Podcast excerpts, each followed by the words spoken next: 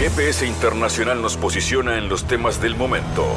Fabián Cardoso informa y analiza la realidad latinoamericana y de integración regional en una producción de Sputnik.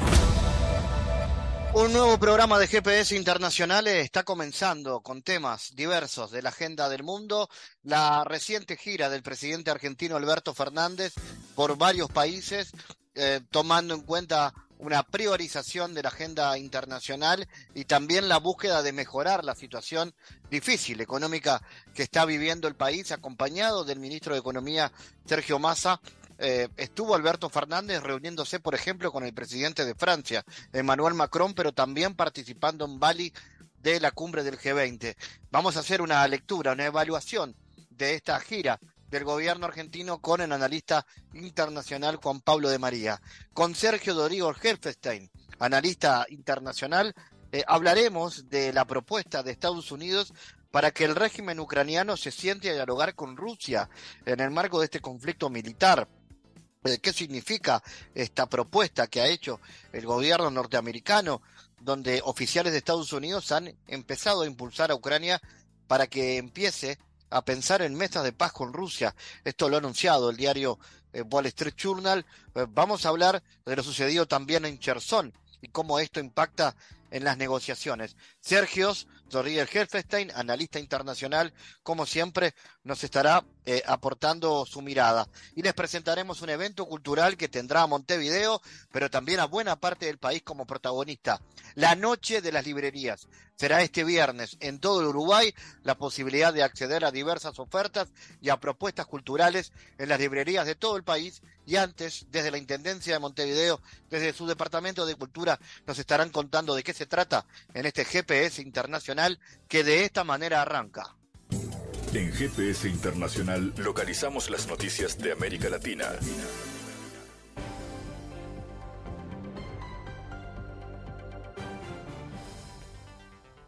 Espacio ahora para las noticias. Un aumento del 25% en el precio de los fletes pone en alerta a los productores chilenos que consideran que el ajuste puede complicar las ventas de cerezas, arándanos y nectarinas. El principal destino de las frutas exportadas desde Chile es China, el destino más caro. Las principales organizaciones de productores de fruta chilenos hicieron un llamado para frenar el considerable aumento de precios aplicados por las compañías navieras. La Sociedad Nacional de Agricultura, junto a la Federación de Productores de Fruta de Chile y la Asociación de Exportadores de Fruta de Chile, aseguran que los nuevos costos podrían incidir en la temporada de exportación de fruta, principalmente en las ventas de cerezas, arándanos y nectarinos. Según advirtió Soex, los nuevos costos de los fletes marítimos son una preocupación, especialmente teniendo en cuenta que el 90% de la producción chilena de cerezas destinadas a la exportación se envían a China, un destino ubicado a más de 19.000 kilómetros de distancia. Pero además el sector no solo debe afrontar el aumento de precios, sino que lidia con el incumplimiento de plazos de la llegada de los productos, lo que afecta negativamente las condiciones de la fruta. Argentina tiene tres centrales atómicas que emiten radioactividad en funcionamiento. Así lo asevera el movimiento antinuclear de la República Argentina, integrado por diversas ONG y agrupaciones que en base a formación que brinda a la empresa operadora de esos plantas. La compañía estatal informó en junio del 2019 que debía sacar del servicio a la central Atucha 2 para realizar la reparación de una soldadura de una cañería de venteo de 25 milímetros de diámetro en la que se generó una micropérdida de agua pesada. Según sostuvo, el agua pesada no entró en contacto con el exterior, por lo que no hubo contaminación. El comunicado de núcleo eléctrica se basa en los límites de descarga de concentración de radionucleicos en el agua y consideran que si algo está por debajo de ese límite, pueden decir que no contaminan. Esto lo advirtió el periodista ambiental Cristian Basualdo. Nosotros decimos que estos límites son verdades útiles para la industria nuclear, no verdades absolutas, y que los límites van cambiando según el grado de contaminación que una sociedad está dispuesta a tolerar. La unidad para medir la radioactividad es el becquerelio, que corresponde con una desintegración radioactiva por segundo. Con cualquier valor por debajo, Nucleoeléctrica considera que está bien y que no contamina. La Unión Europea tiene un valor paramétrico de 100 BQ per litro y cuando se supera ese umbral, se debe investigar el origen de esa descarga de litio a la biosfera. Los líderes del G20 aprobaron la declaración según resultados de la cumbre de Indonesia en Bali. Entre los temas que abordaron estos días, los políticos encuentran el uso de las armas nucleares y el desarrollo del sector bancario a nivel global. El uso o amenazas de recurrir a las armas nucleares son inaceptables, indica la declaración de los líderes del G20 tras la cumbre en Indonesia. Asimismo, los mandatarios llamaron a los bancos centrales, autoridades e industria de pagos a cooperar para ampliar los pagos transfronterizos. Además, los líderes acogen con beneplácito la idea de desarrollar y producir vacunas en cooperación con países en desarrollo. Según la declaración, los países del G20 apoyan el diálogo y la colaboración internacional continuos para establecer viables redes digitales mundiales de salud como parte de los esfuerzos para fortalecer la prevención y la respuesta a futuras pandemias basándose en los estándares existentes y certificados digitales de COVID-19. Bueno, haremos seguimiento en este bloque a la gira del presidente argentino Alberto Fernández. Ha sido recibido por su colega francés Emmanuel Macron en París, donde abordaron la búsqueda de una ruta pacífica para solucionar el conflicto en Ucrania, así como la polarización en Venezuela. Nos une una mirada común, el mundo necesita más democracia y más desarrollo. Para esto debemos encontrar una salida pacífica a la guerra en Europa, apuntó el mandatario latinoamericano. Coincidimos también en temas como la cuestión climática, derechos humanos y el Estado de Derecho, y celebramos la preocupación por ayudar a resolver el problema de Venezuela, una herida abierta en América Latina que debemos cerrar. La declaración del presidente Fernández se da unos días después de que, a pesar de que Francia apoya oficialmente la proclamación del parlamentario Guaidó como presidente encargado de Venezuela desde el 2019, Macron ha estrechado la mano del presidente Nicolás Maduro y le ha pedido ampliar el diálogo bilateral. Vamos a analizar este asunto. Estamos en contacto con el analista Juan Pablo de María. Juan, ¿cómo analizas la importancia de este encuentro entre Macron y Alberto Fernández? ¿Crees que va a incidir en algo para la promoción del diálogo entre el gobierno venezolano y la oposición? Hola Fabián, buenas tardes para vos y para todo el equipo de trabajo de GPS Internacional y para toda la, audiencia, los escuchas y las escuchas de este programa. Bueno, respondiendo a tus preguntas, particular y políticamente analizo la importancia de este encuentro entre Macron y Fernández de suma relevancia, teniendo en cuenta la relación entre los países, histórica y políticamente hablando, una relación de cordialidad en sentido político, que no viene de ahora, sino que, que eso tiene su tiempo. En particular ahora, creo que la idea que tienen ambos primeros mandatarios es de afianzar, afianzar y potenciar la relación bilateral entre Argentina y Francia, lo cual considero muy, muy significativo, muy positivo para ambos países, pensando sobre todo en cuestiones comerciales, no solo políticas y diplomáticas.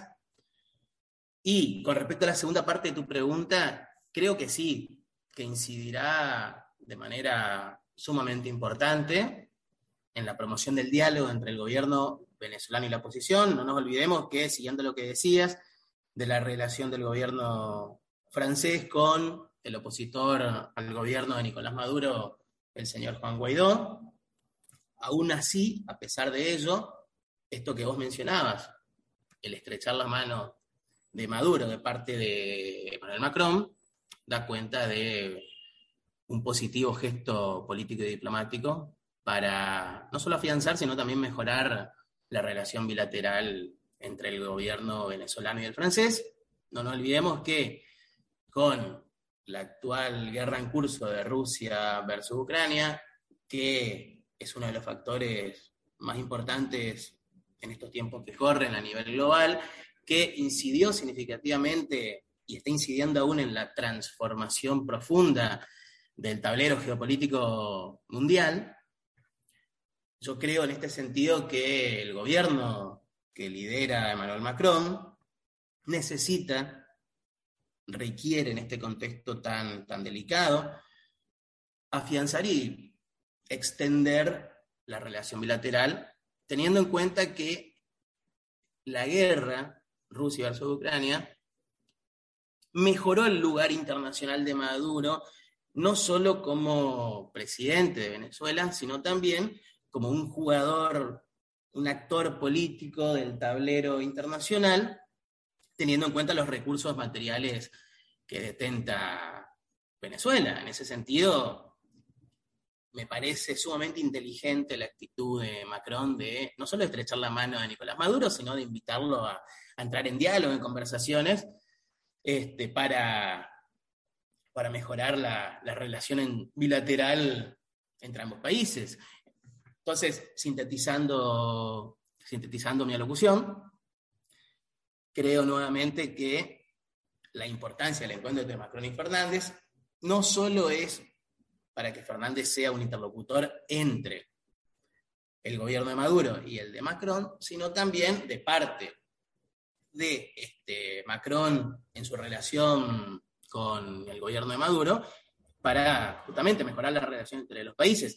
Alberto Fernández se ha mostrado muy dialoguista y sigue en ese camino, lo cual creo que ayudará a ambos gobiernos, tanto al de Venezuela como al de Francia, para mejorar la relación bilateral. Juan, ¿qué, busca Macron con esto? ¿De alguna manera eh, posicionarse eh, a nivel de la, de la agenda europea. Eh, Francia le gana de mano a España como interlocutor europeo de América Latina. Con respecto a tu primera pregunta, Fabián, creo que la idea u objetivo del gobierno de Emmanuel Macron es hacer mayor pie en la región latinoamericana y caribeña. No nos olvidemos que luego de la partida de Angela Merkel como la gran jugadora o actriz de la política regional europea y más allá de la misma, de nivel internacional, Macron, creo yo, se ve como el nuevo líder de la región europea en un sentido político y diplomático. Es decir, yo creo que él busca ocupar ese lugar que, que tanto tiempo lideró Angela Merkel, y en ese sentido creo que está intentando seguir ese camino de liderazgo más allá de su región. Por eso vuelvo a esto que te decía. Su idea o objetivo o propósito es hacer mayor bien la región latinoamericana y caribeña, mejorar la relación no solo con la región en general, sino con los países que la componen en particular.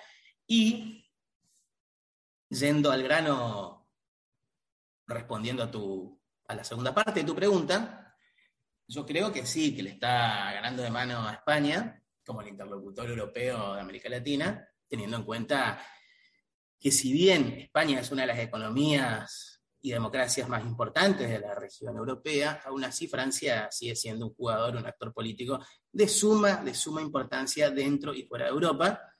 Y ahora con un liderazgo firme, claro, como el que es el que se va adelante Manuel Macron dentro y fuera de Europa, creo que sí, que en ese sentido le está ganando de mano a España como el interlocutor, como el interlocutor europeo América Latina, haciendo uso de una diplomacia política inteligente, sutil, muy al estilo francés, lo cual desde aquí, desde el sur global, hay que, hay que ser, digamos, no perder optimismo al respecto, pero tampoco y sobre todo, voy a subrayar esto, no perder realismo.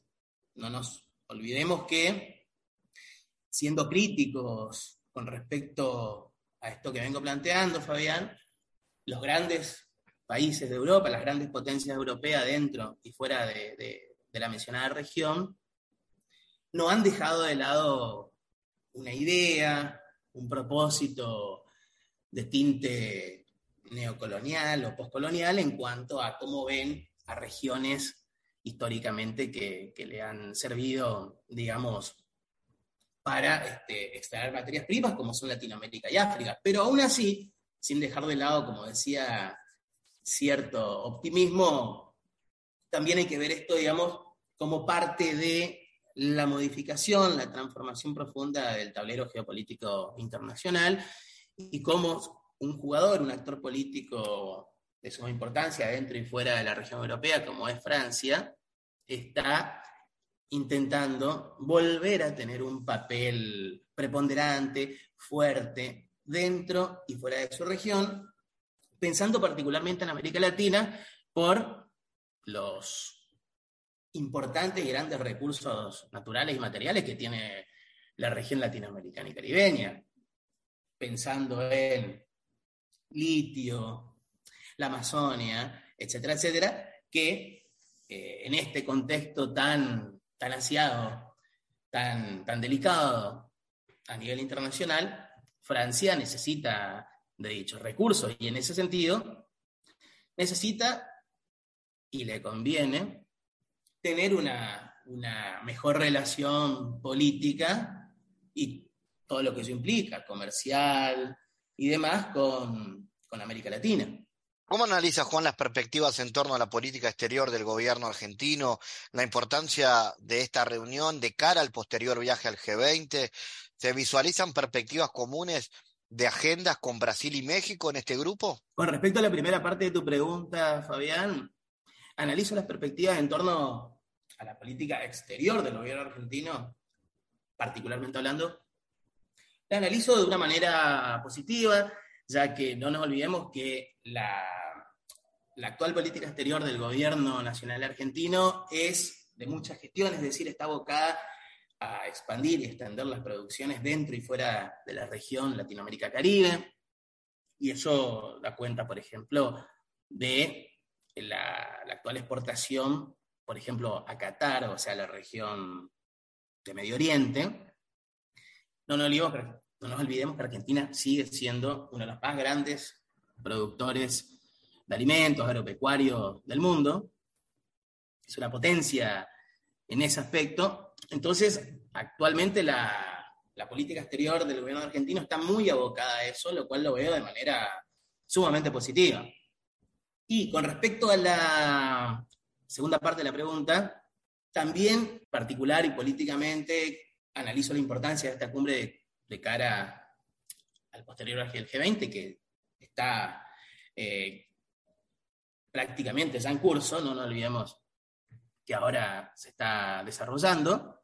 También, digamos, yo a esto lo veo de una manera afirmativa, teniendo en cuenta y atendiendo a las, atendiendo a las condiciones del contexto internacional actual. También, digamos, me parece relevante destacar el rol, el rol de, de la Argentina en la cumbre actual del G20. No nos olvidemos que Andrés Manuel López Obrador presidente de México, no está. Jair Bolsonaro del Brasil, presidente, tampoco. Lula no puede asistir porque todavía no es presidente en curso de la República Federativa del Brasil. Y el único primer mandatario de la región latinoamericana caribeña que está presente en el G20 es Alberto Fernández, el presidente de Argentina. Entonces, en ese sentido, no puedo no ser positivo o afirmativo al respecto. No nos olvidemos que Argentina ya desde hace un tiempo a esta parte es miembro pleno del G20. Y enganchando esto con la última parte de tu pregunta, yo creo que sí, que se visualizan perspectivas comunes con Brasil y México en, dicho grupo. No nos olvidemos que a partir del 1 de enero de 2023 asume Lula da Silva como presidente de la República Federativa de Brasil. Andrés Manuel López Obrador sigue gobernando México, Alberto Fernández aquí en Argentina. Y en eso creo que van a estar alineadas las tres grandes potencias de la región latinoamericana y caribeña, las tres más grandes economías y democracias de nuestra región, lo cual me parece absolutamente importante y hasta necesario en este contexto de transformación del mundo, de cambio de época, que los tres países más grandes e importantes tengan perspectivas comunes con respecto al tablero internacional, tanto en su arista geopolítica como en su arista económico-política.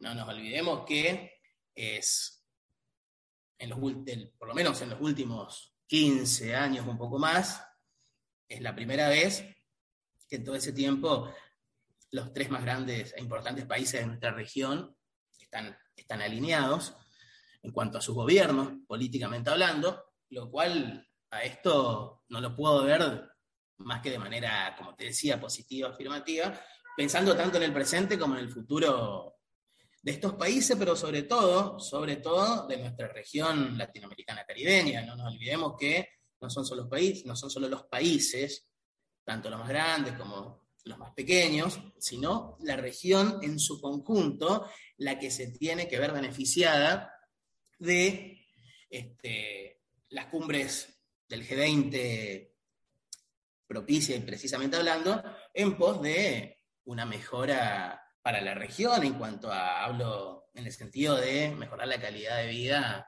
de la gente, de las poblaciones de estos países y de, la, y de por supuesto, de, todos los países que componen la región Latinoamérica-Caribe. Finalmente, eh, Juan, advirtiendo las expectativas del entrante gobierno de Brasil que ha liderado Lula, ¿volverá América Latina a tener una voz propia en los foros internacionales como este? ¿Y qué rol le cabe a Argentina en ese marco? Con respecto a, tu primera, a la primera parte de tu pregunta, Fabián, creo que sí, que Argentina en particular y América Latina en general, y subrayo América Latina, va a volver a, a tener una voz propia en los foros internacionales. En esto soy no solo realista, sino fuertemente optimista al respecto, porque no nos olvidemos que, como decía anteriormente, teniendo a tres gobiernos alineados políticamente, los tres gobiernos México, Brasil y Argentina, con un claro y fuerte liderazgo de parte de Brasil, con la conducción, con la presidencia de Lula da Silva, volveremos a, tener una voz propia, ya como, como región, no solo como países, sino como región Latinoamérica-Caribe, como la supimos tener, no nos olvidemos, en la, anterior etapa de gobiernos progresistas, de centro-izquierda o, o, nacionales populares. Y ahora estamos ante un nuevo desafío, por supuesto, con un tablero político internacional muy distinto, al de la anterior ola de gobiernos nacionales populares, pero aún así eh, yo no creo que haya que perder no solo optimismo, sino sobre todo esperanza en que esa voz regional, con el liderazgo de Brasil, este, va a ser para la mejora de la región latinoamericana caribeña. Y respondiendo a la segunda parte de tu pregunta, de cómo analizo el rol de Argentina en ese marco, también este, retomando lo que decía y abonando al respecto, lo analizo, digamos, desde la perspectiva de la actual gestión de la Argentina a nivel de política exterior, jugando en favor de los intereses regionales, dentro y fuera de la región. Eh, como bien lo sostuvo Alberto Fernández cuando estuvo en campaña electoral en el 2019 y como lo sigue sosteniendo como, como primer mandatario, como presidente de la Argentina. Juan Pablo de María, como siempre, gracias por tu análisis. Analizamos los temas en GPS Internacional.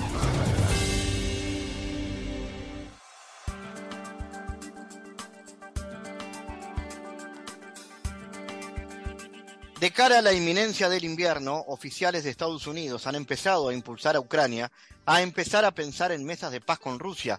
Esto lo ha informado el propio Wall Street Journal. A nueve meses de que Rusia inicie su operación militar especial por diferencias con Ucrania, Estados Unidos ha llamado a considerar un punto de inflexión en el conflicto, no solo frente al invierno, sino por la inflación desatada por el aumento de los precios de la energía y el alimento, miles de millones de dólares en armamento inyectados a Kiev y decenas de miles de bajas. Esto ha evaluado el periódico norteamericano. Si bien Estados Unidos y sus aliados siguen declarando que apoyarían a Ucrania, mandos de alto nivel en Washington comienzan a preguntarse qué otros cambios territoriales pueden haber en la confrontación y a qué precio. Para analizar este asunto estamos en contacto con el analista venezolano Sergio Rodríguez Helfestein. Sergio, ¿cómo analizas la significación de esta propuesta de Estados Unidos para que el régimen ucraniano se siente a dialogar en Rusia? ¿Estamos ante el reconocimiento de la imposibilidad de vencer a Rusia en el campo de batalla y pasar a lo diplomático? Bueno, Fabián, eh, bueno, saludos, Fabián, mucho gusto, muchas gracias por la nueva invitación. Eh, mira, hay una serie de elementos que hay que analizar en este caso. Eh, como tú sabes, la definición clásica, la guerra es la continuación de la política. Entonces la política también está, está operando. Como dice el Wall Street Journal, hay una serie de, de expresiones, de consecuencias de este conflicto que se manifiesta no solamente en el terreno bélico, sino que eh, en el terreno económico, pero también en, el terreno, en el terreno político. En el terreno económico ya sabemos que las principales consecuencias eh, de, las, de las sanciones de Europa y Estados Unidos contra Rusia no están teniendo efecto en Rusia, sino en los propios países europeos. Y esto, por lo que tú también decías, tiende a profundizarse con la llegada del, invierno. Eh, los índices económicos en Rusia, eh, a pesar de que ha habido una caída natural por la situación, pero está, la economía rusa está, está sólida. Eh, incluso ayer se, se, informó del crecimiento de las reservas de Rusia en, esto, en este último mes. Eh, desde el punto de vista político, está ocurriendo un fenómeno en el mundo que es que todas las reuniones multilaterales, eh, llámese G20, llámese ASEAN, eh, llámese Cumbre de los Países del Asia Oriental, no están teniendo declaración final. Y no están teniendo declaración final porque claramente no se logra la, adoptar una resolución que implícitamente condene a, Rusia como es el deseo de Estados Unidos y de, la OTAN. Entonces, está habiendo consecuencias directas eh, desde el punto de vista económico, desde punto de vista político, pero también eh, ya hay, muchos eh, dirigentes políticos que se dan cuenta que todo lo que están enviando, que ya está cercano, todo lo que han enviado en, cuanto a armamento y ayuda financiera a Ucrania, que ya está cercano a los 100 mil millones de dólares, eh, es dinero perdido. Ucrania no, no, tiene ni va a tener capacidad de pagar eh, ese dinero. Entonces, esto está impactando también sobre la economía de, de, estos países con altos niveles inflacionarios que, que, van a afectar ya no solamente, digamos, externamente, sino que internamente están habiendo, eh, viendo una afectación.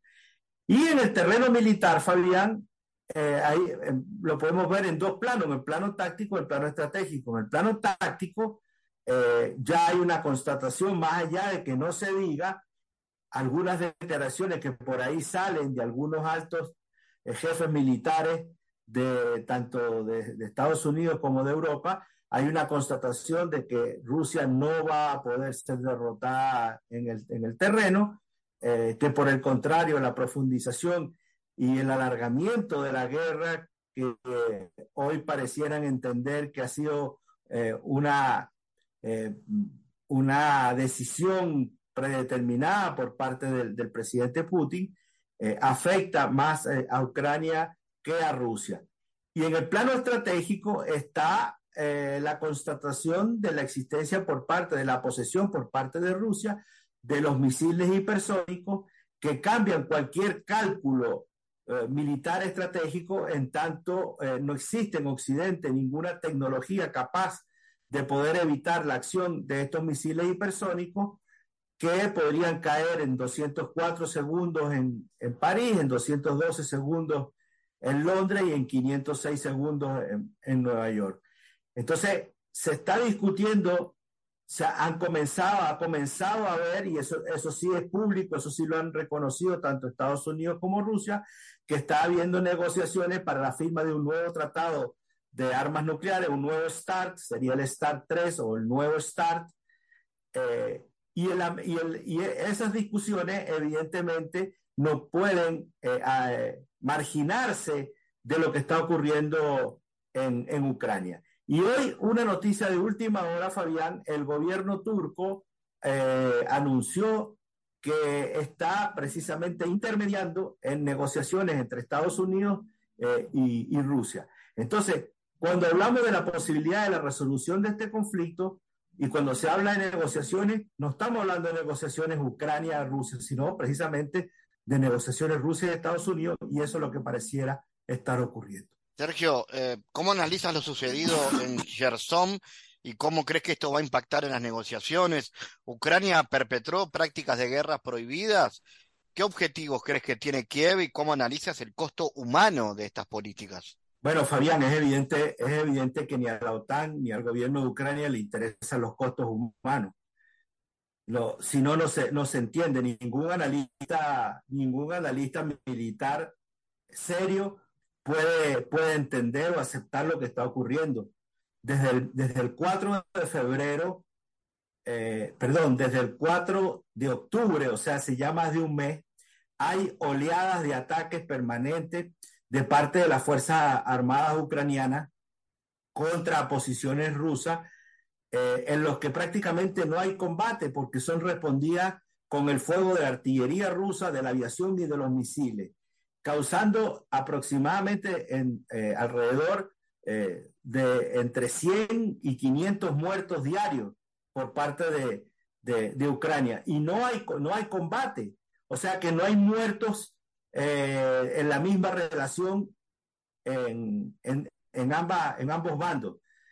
Eh, cualquier, cualquier jefe militar serio no expone a sus soldados a una muerte segura en acciones suicidas que tienen más un carácter propagandístico que un verdadero objetivo militar. Y si tú te pones a ver las, las cuatro grandes victorias que ha podido mostrar eh, Ucrania, y digo victoria entre comillas, que ha podido mostrar Ucrania en, en, eh, en, lo que va de conflicto, son a partir de retiradas rusas, es decir, ni en la retirada de Kiev, de las cercanías de Kiev, ni en la retirada de la cercanía de Kharkov, ni en, la, en las acciones que intentaron eh, a comienzos del mes de septiembre en, el sur, ni la retirada ahora de Gerson, se produjo a partir de grandes bajas eh, en, personal o en medios de combate por parte de Rusia, sino que fueron retiradas eh, ordenadas.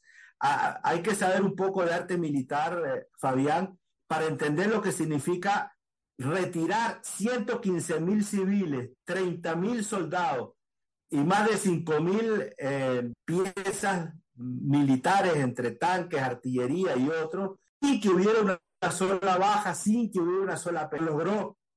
Lo lograron las fuerzas armadas rusas bajo el mando eh, bajo el mando del, del, general de este nuevo general ahora eh, Solomnikov que, que ha dirigido ya en forma conjunta todo el frente de guerra ucraniano. Entonces estamos ante una guerra extraña donde la, la Fuerza Armada Ucraniana envían a sus soldados a morir eh, sin ninguna razón y una fuerza armada rusa que por el contrario eh, a veces incluso tienen un celo excesivo en la protección de, sus soldados y de la población civil, eh, incluso intentando no producir una, una, cantidad de daño muy grande en, en la infraestructura.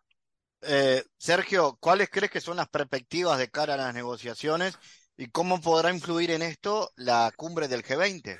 Mira, eh, el propio asesor de seguridad nacional de Estados Unidos, el señor Sullivan, dijo claramente que esta, estas operaciones de, en Gerson eh, tienen, eh, ya no se plantean la derrota militar de las Fuerzas Armadas rusas, sino que se plantea dotar a Ucrania de una mejor posición para, para la negociación.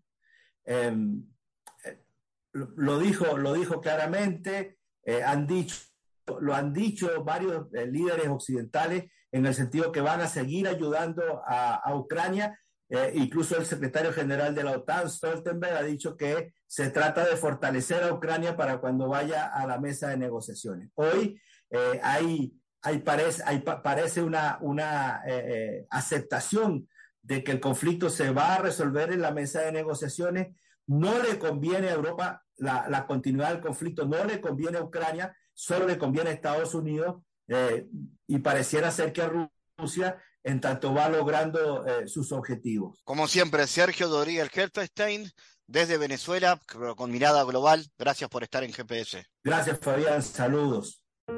En GPS Internacional navegamos por la sociedad y la cultura.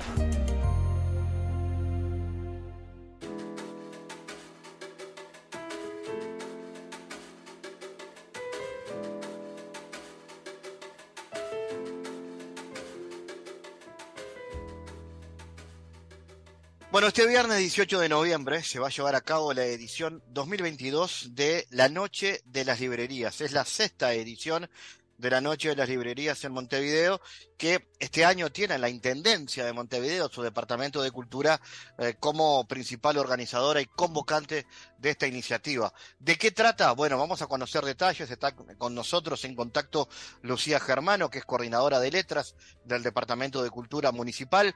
Eh, Lucía, ¿de qué trata? ¿Qué es esta Noche de las Librerías? ¿Cuál es la apuesta? Hola Fabián, hola audiencia. Bueno, espero que anden todos muy bien por ahí. Este, efectivamente, como decís, este año por primera vez y en acompañamiento este, en este proceso de transición, la Intendencia de Montevideo asume la coordinación de este gran proyecto de la Noche de las Librerías. Tras cinco ediciones consecutivas, que, que fue un proyecto que creó el Centro Cultural de España, eh, ellos entienden que, bueno, que el proyecto ha crecido eh, lo suficiente y que era una institución pública, pública la que debía encargarse.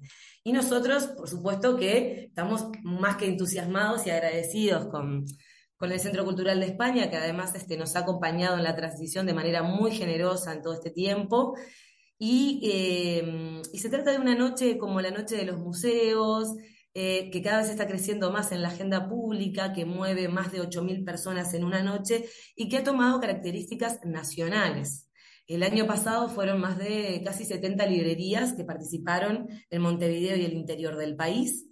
Y este año nos, este, bueno, nos alegra comunicar que son unas 84 librerías participantes, son 60 de Montevideo y el resto del interior. O sea que pudimos, a pesar de que muchas librerías crecen, a pesar de que eh, es un sector, digamos, que está viviendo determinadas dificultades, primero por la pandemia, que tuvieron que cerrar sus puertas, lo cual hizo que fuera insostenible para muchos mantenerse, pero también han, surgido otras, y esto también es, un, es una señal, digamos, de apoyo a los libreros, a su rol que cumplen, al valor importantísimo que tienen de acercamiento a la, de, de los libros y la lectura a la ciudadanía. A veces hay lectores que tienen muy claro qué leer, qué comprar, pero mucha gente necesita de un librero que lo oriente. Y entonces este, esta noche de las librerías, tal como lo pensó el CCE y como nosotros reafirmamos y sostenemos, celebramos ese rol, ese espacio de encuentro con los libros mediado por los libreros y libreras del país. Excelente. Hay eh, una programación variada, más allá de recorrer librerías, eh, encontrarse tal vez con ofertas. Venimos además de una Hay feria muchas del libro. Venimos de una feria del libro donde hay Sí. muchas ofertas. Hay además actividades específicas, por ejemplo, talleres, encuentros, demás. La oferta, el- funcionamiento de las de librerías es lo siguiente, las librerías son las protagonistas, nosotros desde la Intendencia, bueno, te decía en transición con el CCE, pero ya, ya tomado por la Intendencia, lo que hacemos es coordinamos, este, brindamos toda la difusión, la comunicación en una gráfica, digamos, que, que pone eh, en marco a todo el proyecto, pero cada librería es, este, tiene autonomía total para presentar sus actividades. Sí, lo que se solicita es que mantengan el horario, ¿no? Desde las 6 o, de la, de la tarde para aquellas que son más orientadas a público infantil y para las 19 horas aquellas que son más de público adulto, y que mantengan las puertas abiertas hasta la 1 de la mañana. Y entonces, en Montevideo, por ejemplo, el itinerario es enorme. Yo no sé si a esta altura ya este año va a dar para recorrer todas las librerías. Y las actividades son, te estoy diciendo, 14 páginas de actividades. Por lo tanto, te voy a hablar de una generalidad e invito a la gente a que ingrese a la página de la Intendencia, en Agenda Cultural, donde puede encontrar y desplegar, digamos, toda, todo ese abanico de, de, de actividades, tanto de Montevideo como del interior.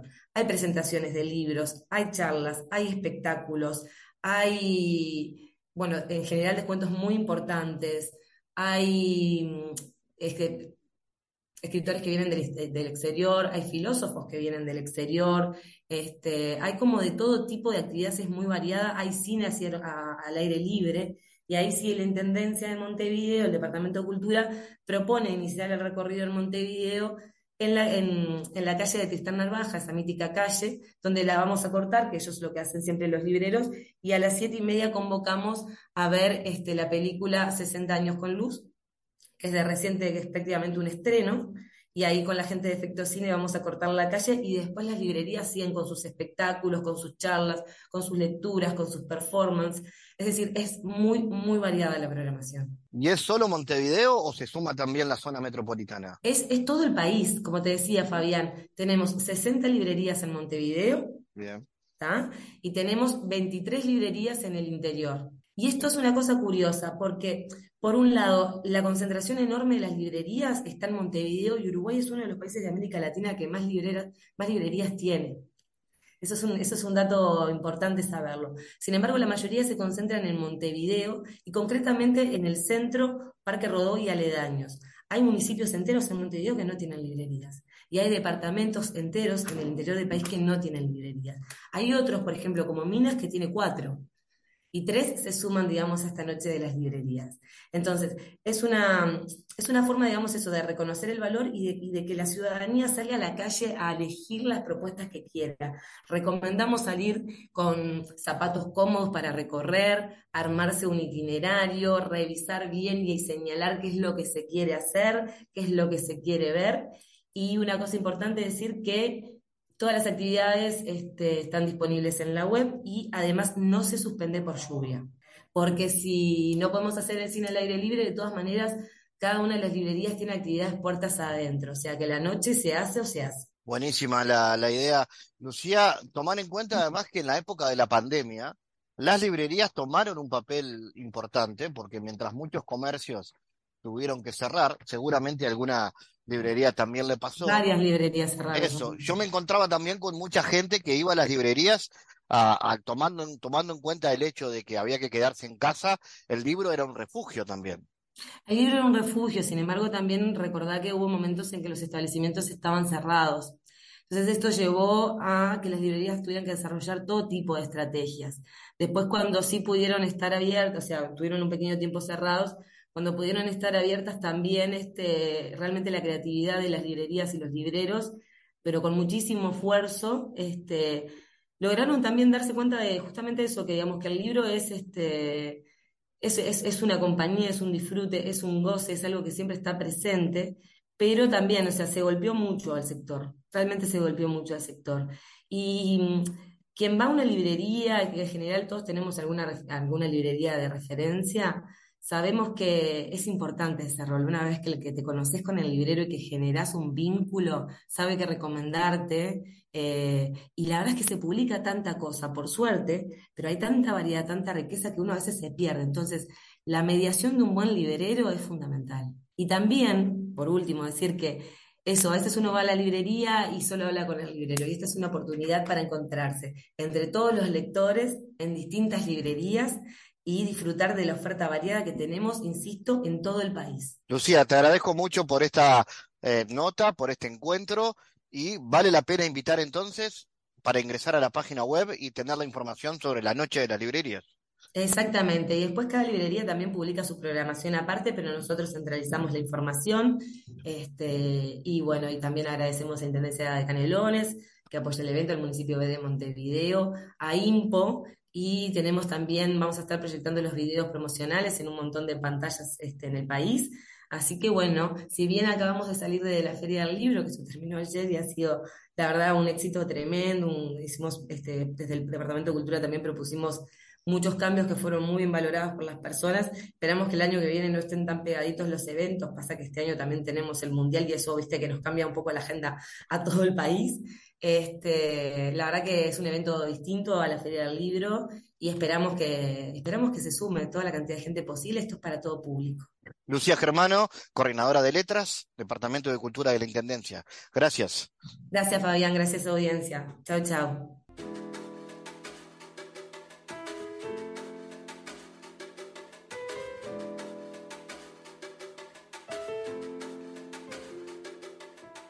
Ocho cuentos sobre mi hipoacusia. Es la película de Charo Mato y que cuenta esta historia.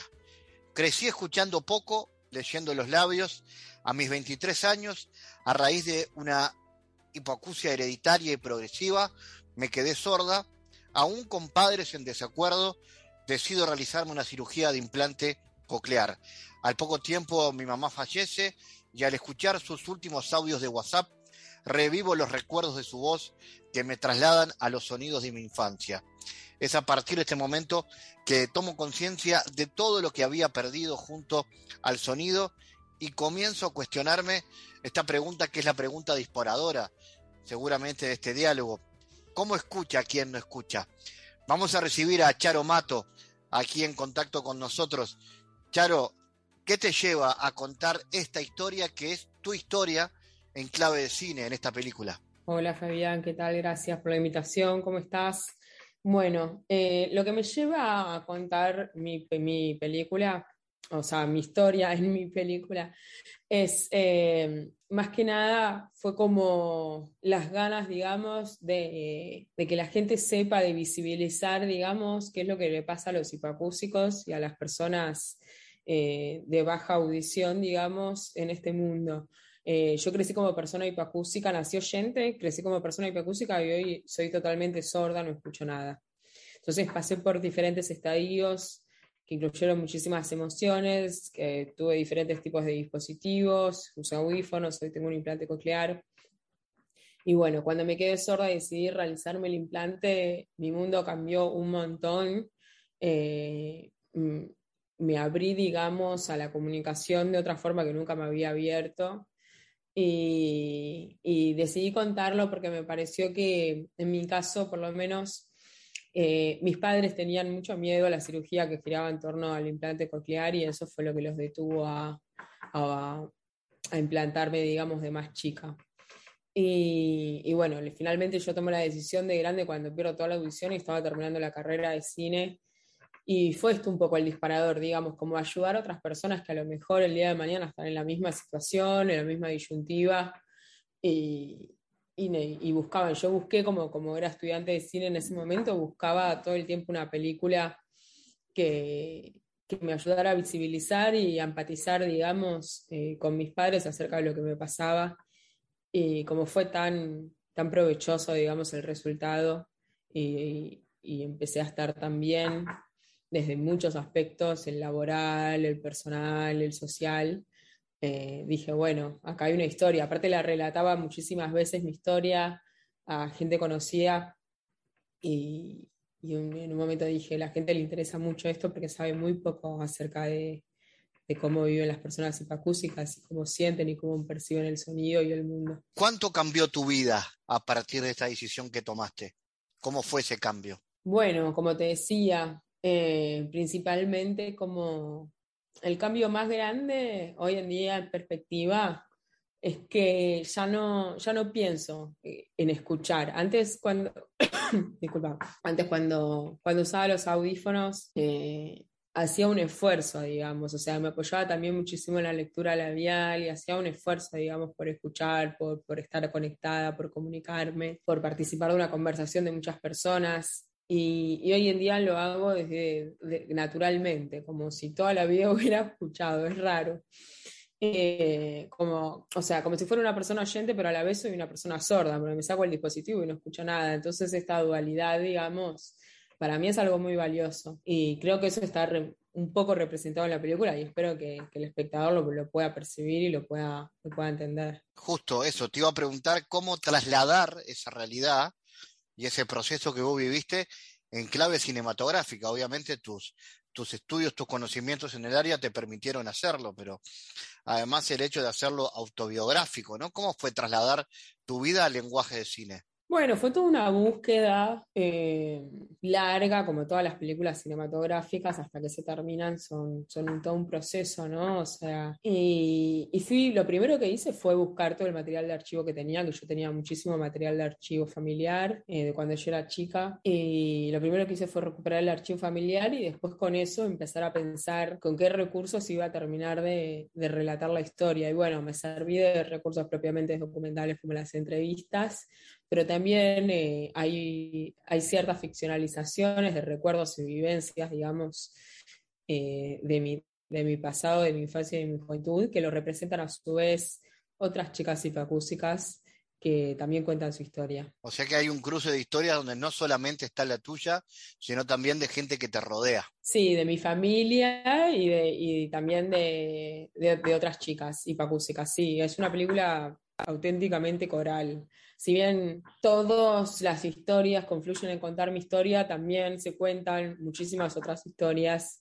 Entonces hay una diversidad de hipacusias bastante grande en la película. ¿Qué te gustaría que quede de esta película para, para quienes la vean? Mm, ¿Qué cosas querés que, que, le queden en el recuerdo de lo que vieron? Bueno, principalmente eh, a mí me gustan mucho las películas emocionales y creo que me gusta emocionarme cuando veo una película y, y bueno, por suerte está sucediendo y el público nos, nos, nos dice que se emociona muchísimo eh, que le llega profundo la película y, eso para mí es, un montón, pero obviamente que lo que más queremos con la película es visibilizar eh, cómo somos las personas hipacúsicas eh, y obviamente generar inclusión y accesibilidad. Nosotras las películas siempre la pasamos con subtítulos descriptivos en español y cada vez que podemos también incluimos accesibilidad eh, de lengua de señas y mm, aromagnético y audiodescripción para personas de baja visión. Entonces, nada, siempre eso es lo que esperamos con la película, que, que genere diversidad, inclusión, accesibilidad y obviamente que, que se visibilice una temática poco difundida. Ocho cuentos sobre mi Ivo Acucia, una película de Charo Mato, una coproducción argentina-uruguaya. Gracias, Charo, por estar. ¿eh? No, gracias a vos. Hasta luego. El mundo en GPS internacional.